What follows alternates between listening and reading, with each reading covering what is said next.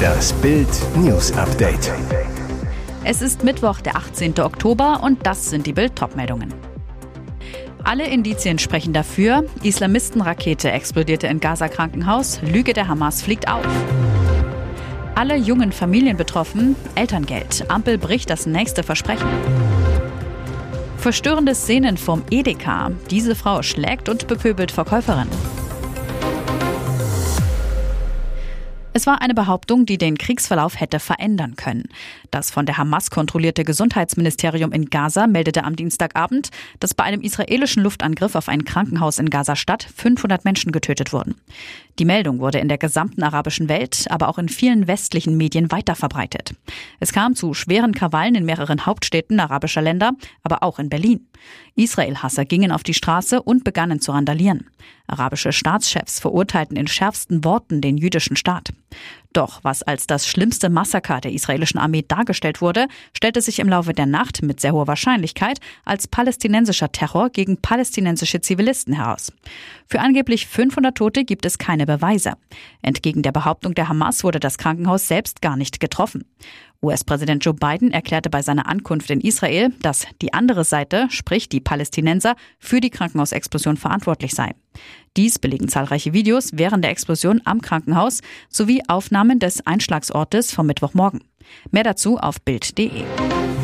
Die Ampel kassiert das nächste Versprechen. Dieses Mal geht es um das Elterngeld. Im Koalitionsvertrag hatten SPD, Grüne und FDP angekündigt, die Leistungen für Eltern sollen an die Preisentwicklung gekoppelt werden. Konkret heißt es, wir werden den Basis- und Höchstbetrag beim Elterngeld dynamisieren. Doch das wird es vorerst doch nicht geben. Grund laut Familienministerium. Es fehlt dafür das nötige Geld im Bundeshaushalt von Finanzminister Christian Lindner. Aufgrund der strikten Sparvorgaben des Bundesfinanzministeriums müssen die steigenden Ausgaben für das Elterngeld ab dem Jahr 2024 gebremst werden, heißt es in einer Antwort der parlamentarischen Staatssekretärin im Familienministerium Ekin Delius auf eine Anfrage im Bundestag. Anders als im Koalitionsvertrag vereinbart, kann das Elterngeld daher aktuell nicht an die Kaufpreisentwicklung angepasst werden. Die Anpassung der Elternleistungen fällt damit definitiv im nächsten Jahr aus. Die Familien verlieren dadurch an Kaufkraft. In diesem Jahr sind die Preise im Schnitt bisher um mehr als 6 Prozent gestiegen. Das monatliche Elterngeld hätte bei der ursprünglich versprochenen Inflationsanpassung bei einer Erhöhung um 6 Prozent um mindestens 18 Euro und maximal um 108 Euro steigen müssen. Die Frau in den Plüschpantoffeln schmarotzt, benimmt sich komplett daneben und ist auch noch stolz darauf. Verstörende Szenen vor einem Edeka-Markt im beschaulichen Wittmund in Ostfriesland. Zwei Verkäuferinnen, 19 und 28, und ein Sicherheitsmann werden von einer Frau, 19, beschimpft. Arbeitest die ganze Tag, die ganze Woche, verdienst nicht mal vernünftig Geld.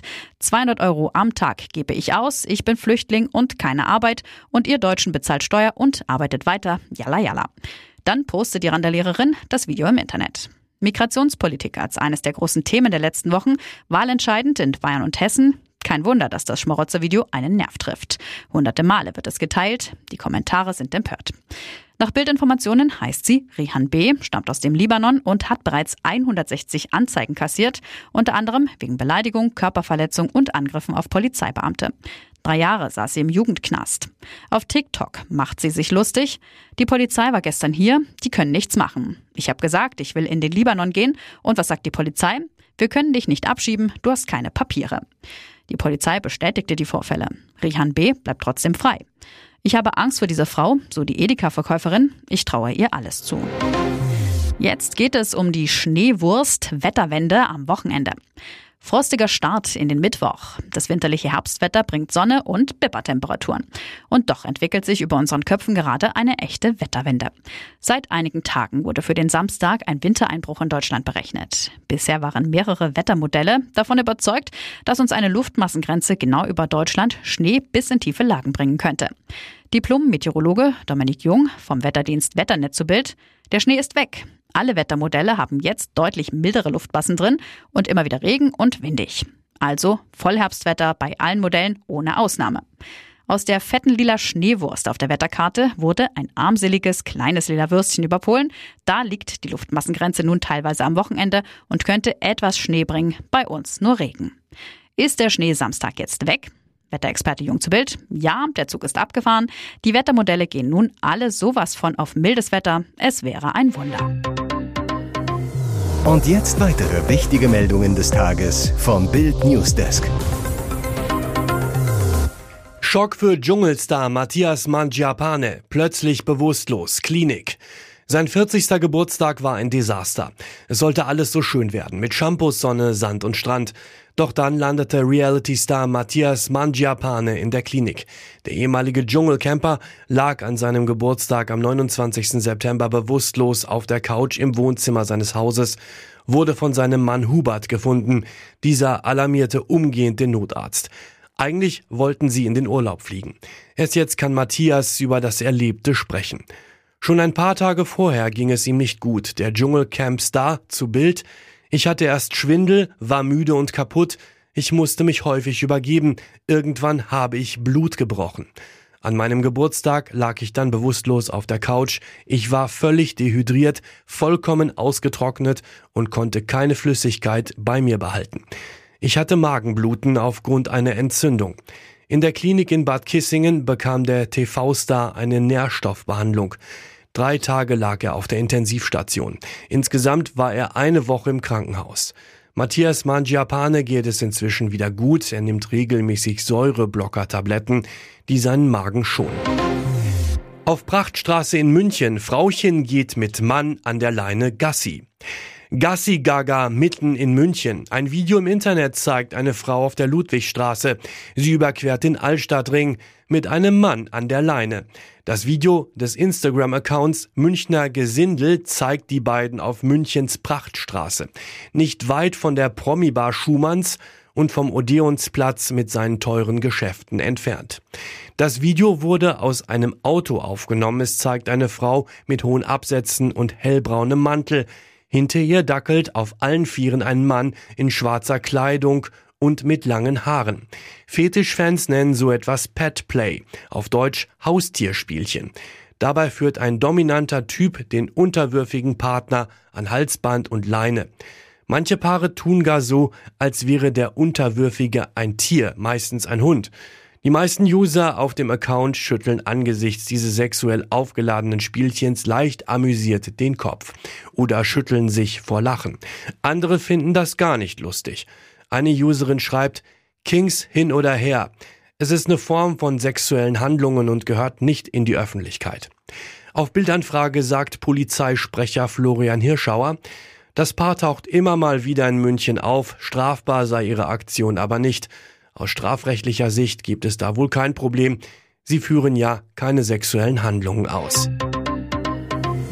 Ihr hört das Bild News Update mit weiteren Meldungen des Tages. In Polen droht ein Nachwahlchaos bis Weihnachten. Jetzt ist es amtlich, die seit acht Jahren regierende Regierung mit Premier Morawiecki und dem PIS-Chef Jaroslaw Kaczynski als Strippenzieher hat keine Mehrheit mehr. Neuer Ministerpräsident wird damit nach aktuellem Stand Donald Tusk.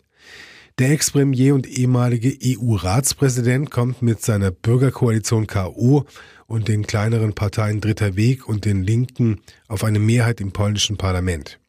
Auf das Dreierbündnis entfallen 248 Sitze gegenüber 212 Sitzen für die bisher regierende PIS und ihre Partner von der Confederatia. Auch im hundertköpfigen Senat der zweiten Kammer des Parlaments unterliegt die PIS-Seite, kommt auf nur 36 Stimmen. Das Dreierbündnis mit Tusk errang dagegen 66 Stimmen. Beobachter fürchten dennoch einen erbitterten Endkampf der PIS und ihres Vorsitzenden Kaczynski um die Macht im Land. Neubundestrainer Julian Nagelsmann bleibt auch im zweiten Spiel ungeschlagen, holt nach dem 3 zu 1 gegen die USA jedoch nur ein Remis gegen Mexiko 2 zu 2. Wieder einmal rettet Niklas Füllkrug die DFB-Auswahl.